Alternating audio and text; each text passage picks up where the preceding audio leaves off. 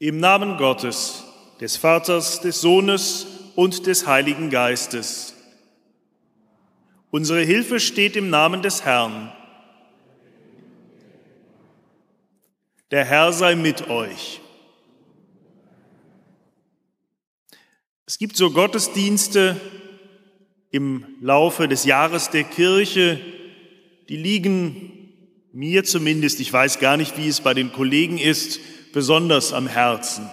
Und dazu gehört für mich der Gottesdienst am ersten Weihnachtstag, weil die Liturgie an diesem Tag so wunderbar zusammenbindet, das ganz Große und das Kleine, die Weite dieser Welt mit ihren Planeten, die Weite auch der Menschheitswelt mit dem Kind in der Krippe.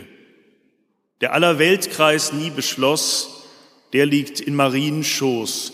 Das werden wir gleich auch singen und auch die übrige Liturgie, auch die Lieder, die ich ausgewählt habe, sollen diese Weite und dann diese Kleinheit und Wichtigkeit des Kindes zusammenbinden. Darum freue ich mich, dass Sie gekommen sind, damit wir diesen Gottesdienst feiern können.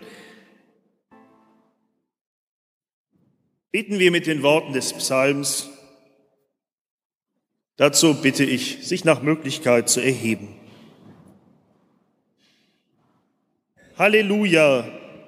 Lobet Gott in seinem Heiligtum, lobet ihn in der Feste seiner Macht, lobet ihn für seine Taten, lobet ihn in seiner großen Herrlichkeit, lobet ihn mit Posaunen, lobet ihn mit Psalter und Harfen, lobet ihn mit Pauken und Reigen, lobet ihn mit Saiten und Pfeifen, lobet ihn mit hellen Zimbeln, lobet ihn mit klingenden Zimbeln. Alles, was Odem hat, lobe den Herrn. Halleluja. Die Epistel für den ersten Weihnachtstag steht bei Titus im dritten Kapitel.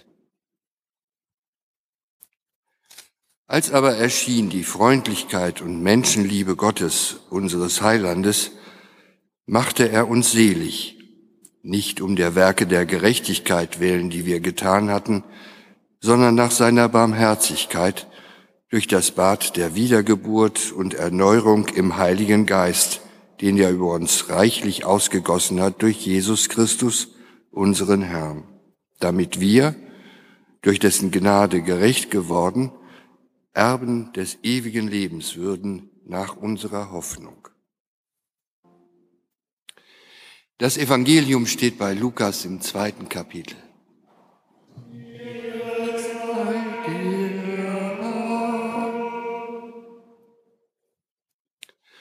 Es begab sich aber zu der Zeit, dass ein Gebot von dem Kaiser Augustus ausging, dass alle Welt geschätzt würde. Und diese Schätzung war die allererste und geschah zur Zeit, da Quirinius Statthalter in Syrien war. Und jedermann ging, dass er sich schätzen ließe, ein jeder in seine Stadt.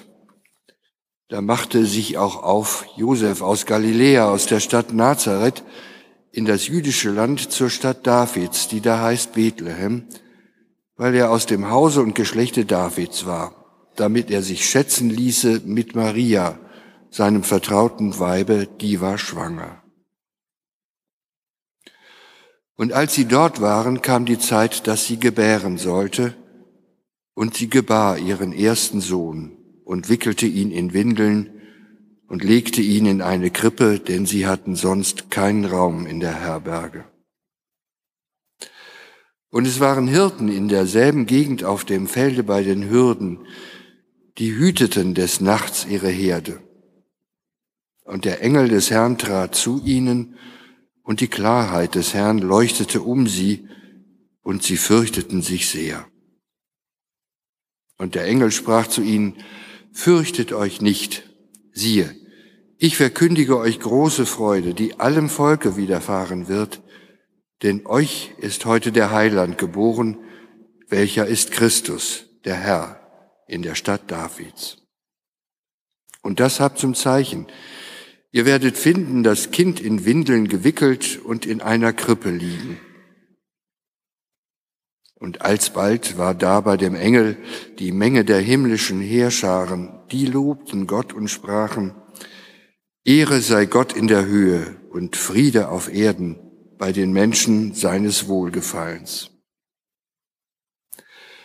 Und als die Engel von ihnen gen Himmel fuhren, sprachen die Hirten untereinander, Lasst uns nun gehen nach Bethlehem und die Geschichte sehen, die da geschehen ist, die uns der Herr kundgetan hat.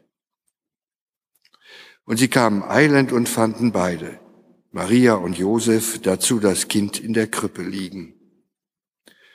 Als sie es aber gesehen hatten, bereiteten sie das Wort aus, das zu ihnen von diesem Kinde gesagt war. Und alle, vor die es kam, wunderten sich über das, was ihnen die Hirten gesagt hatten. Maria aber behielt alle diese Worte und bewegte sie in ihrem Herzen. Und die Hirten kehrten wieder um, priesen und lobten Gott für alles, was sie gehört und gesehen hatten, wie denn zu ihnen gesagt war. Liebe Schwestern und Brüder, die Gnade unseres Herrn Jesus Christus und die Liebe Gottes und die Gemeinschaft des Heiligen Geistes sei mit euch allen. Amen. Wie nun treten wir heute an diesem Weihnachtsmorgen an die Krippe unseres Herrn Jesus Christus? So wie wir es gerade gesungen haben, fröhlich triumphierend, mit stolz geschwellter Brust oder doch eher behutsam und vorsichtig, wie es vielleicht einem kleinen Kind ja auch eher entspricht. Brauchen wir, nachdem der Sternenglanz und der Festjubel der heiligen Nacht nun schon verblasst und verklungen sind, die Stille dieses Weihnachtsmorgens, um nun erst ohne das unvermeidliche Festtagsgedränge konzentriert und gleichsam in der ersten Reihe stehend den zu betrachten, von dem es heißt, dass Gott sich in ihm mit uns verbindet und dass er uns mit ihm alles schenken will?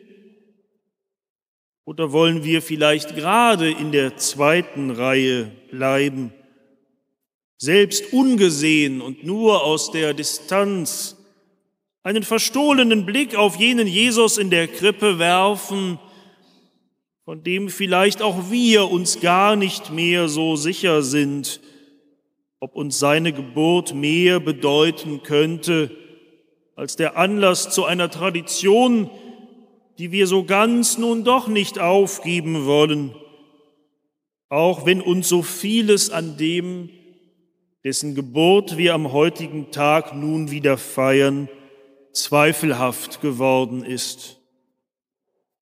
Wie also treten wir? Wie trittst du? Wie trete ich an diesem Morgen hin zur Krippe von Bethlehem? Die großen Worte, die über dieser Krippe verkündet worden sind, haben wir sie noch im Ohr? Große Freude, die allem Volk widerfahren wird, Friede auf Erden oder nicht ganz so bekannt, aber doch ebenso gewaltig, die Freundlichkeit und Menschenliebe ist erschienen, wie wir es eben gehört haben, in, den Lesung, in der Lesung aus den Worten des Apostels. Die Freundlichkeit und Menschenliebe Gottes ist erschienen, für alle Menschen sichtbar geworden in der Geburt dieses Kindes. Sind es womöglich gerade diese volltönenden Weihnachtsworte, die uns erschrecken zurückschrecken lassen davor, wirklich zu diesem Kind zu kommen und uns ihm anzuvertrauen, weil wir doch deutlich spüren, dass wir es in der Realität ja oft mit ganz anderen Dingen zu tun haben. Wo bleibt der Friede, der über den Feldern von Bethlehem verkündigt wurde? Was ist mit ihm geworden in diesem Jahr? Welche Chancen hat er noch am Ende eines Jahres voller Terror gegen den zu kämpfen nun bald auch deutsche Soldaten sich in Richtung Syrien in Bewegung setzen werden. Und Menschenliebe, Freundlichkeit, ja, wir haben sie gebraucht, viel davon gebraucht in diesem Jahr, vielleicht so viel wie lange nicht mehr. Aber wir haben auch gemerkt oder uns doch davor gefürchtet, dass wir dabei an unsere Grenzen kommen. Grenzen der Belastbarkeit, Grenzen der Menschenliebe. Wann sind sie erreicht? Bei 800.000? Bei einer Million? Bei noch mehr Neuankömmlingen in so kurzer Zeit? Und viele haben gefragt, auch Wohlmeinende, können wir das wirklich verkraften? Reichen dafür unsere Kapazitäten? Reicht der Wohnraum? Reichen die Plätze in den Schulen? Reicht unser Mut, uns auf all die Veränderungen, die so viele neue Menschen in unserem Land vielleicht auslösen könnten, einzulassen? Bei allem aber reicht unsere Menschenliebe. Da hören wir die Worte über diesem Kind gesagt, als aber erschien die Freundlichkeit und Menschenliebe Gottes, unseres Heilandes, da machte er uns selig. Nein, es ist Gott sei Dank nicht unsere eigene Liebe, die wir in diesem Kind in der Krippe gewissermaßen wie in einem Spiegel anschauen sollen. Es ist die Menschenliebe Gottes. Für uns zunächst einmal nichts anderes als pures Geschenk, reine Gabe. Aber wir wissen doch auch, dass diese Menschenliebe, wenn wir sie denn hier an der Krippe empfangen wollen, uns fast gleichzeitig in unmittelbare Verbundenheit stellt mit all unseren Menschenbrüdern und Menschenschwestern. Schlagartig wurde mir das deutlich, als ich vor Weihnachten eine Gruß-E-Mail öffnete und angehängt an diese E-Mail war ein Cartoon, ein gezeichneter Witz als Weihnachtsgruß. Da kommt ein Zeitgenosse, durch seine Glatze und seine Bomberjacke unschwer als Pegida-Anhänger oder gar noch Schlimmeres zu erkennen, in einen Laden und fragt den Verkäufer, haben Sie eigentlich gar keine Krippe ohne Flüchtlinge, Juden, Neger und Araber? Und der Verkäufer schaut ihn an und fragt zurück, Sie meinen also eine nur für Schafe, Esel und Ochsen? Es ist erschienen die heilsame Gnade Gottes allen Menschen. So heißt es beim Apostel Paulus im selben Brief an Titus auch. Es ist erschienen die Gnade Gottes allen Menschen. Das lässt sich nicht begrenzen. Und wer das begrenzen wollte, wer diese im Kind in der Krippe erschienene Freundlichkeit und Menschenliebe Gottes einschränken wollte auf die Menschen, die er zu lieben sich in der Lage hält oder die so glauben wie er, der schließt sich selber ganz und gar aus der Menschenliebe Gottes aus und ist noch viel dümmer als ein Ochse oder ein Esel. Die Menschenliebe Gottes gilt allen Menschen oder sie gilt auch mir nicht. Das aber macht im zweiten Schritt die Gabe der Menschenliebe Gottes im Kind in der Krippe auch zur Aufgabe, in dieser Liebe nun dem anderen zu begegnen, und zwar auch dem anderen anderen, nicht nur dem, den ich mag, der so glaubt wie ich, der so lebt wie ich, auch dem, der mir fremd vorkommt, und es vielleicht nach vielen Besuchen auch immer noch bleibt. Auch dem, den ich nicht verstehen kann in den Beweggründen seines Handelns. Auch dem, der mir eigentlich von Grund auf unsympathisch erscheint, Ich habe ihm zu begegnen im Geiste jener Liebe, in der Gott ihm begegnet. Und wo wir das verleugneten, da würden wir die christliche Identität unseres Landes gerade verleugnen. Aber manchmal, da schaue ich das Kind in der Krippe verstohlen an und frage mich, kann ich so viel Menschenliebe ertragen? Will ich so geliebt werden, damit ich endlich selber fähig werde, auch alle anderen zu lieben? Wäre mir nicht manchmal weniger eigentlich lieber? Was mich in diesem Jahr an Weihnachten bewegt beim Nachdenken über die heiligen Texte, das ist, dass es ja gerade eine Geburt ist, in deren Zeichen sich Gottes Liebe einfinden will in meinem Leben. Eine Geburt, immer ein Neuanfang. Und nun ein Neuanfang, den Gott selber setzt. Nicht zu Beginn der Geschichte von Welt und Menschheit, sondern nachdem diese Geschichte schon eine ganze Weile gelaufen ist, auf einmal mitten in Raum und Zeit die Geburt dieses Jesus von Nazareth, des Gotteskindes. Ein neuer Anfang.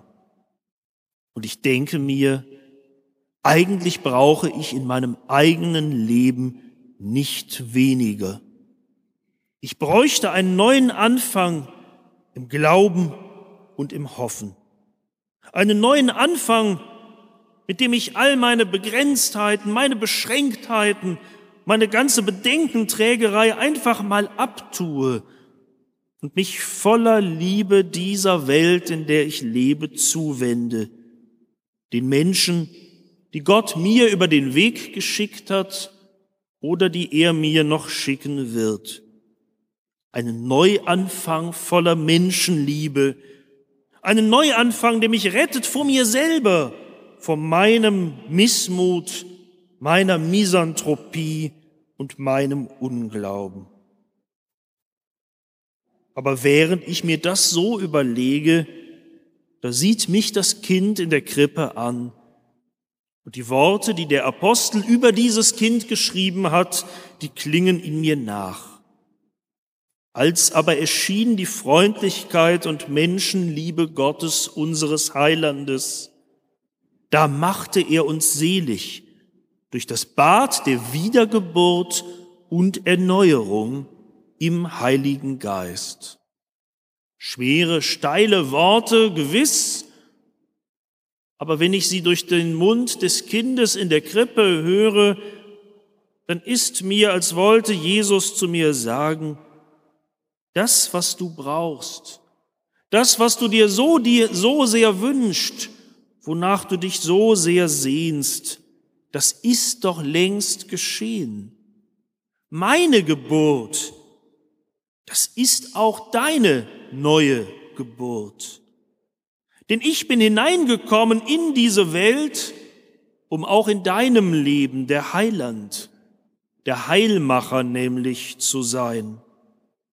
Und spätestens seit deiner Taufe habe ich durch meinen Geist deine Geschichte ganz mit meiner Geschichte verbunden, so dass meine Geburt für dich nicht weniger ist als deine Neugeburt. Darum ist das so schön, dass in unserer Kirche Krippe und Taufstein direkt nebeneinander stehen, denn ja, sie gehören zusammen ganz unmittelbar.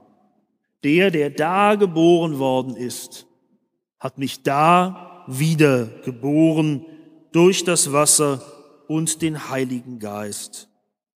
Und heute am Weihnachtstag, am Tag seiner Geburt, da sagt er zu mir und zu dir, ich fange neu an, heute und hier. Weil ich genau damit, mit dir immer wieder neu anzufangen, schon längst begonnen habe. Ich mache dich neu und so wird es sein, dein Leben lang.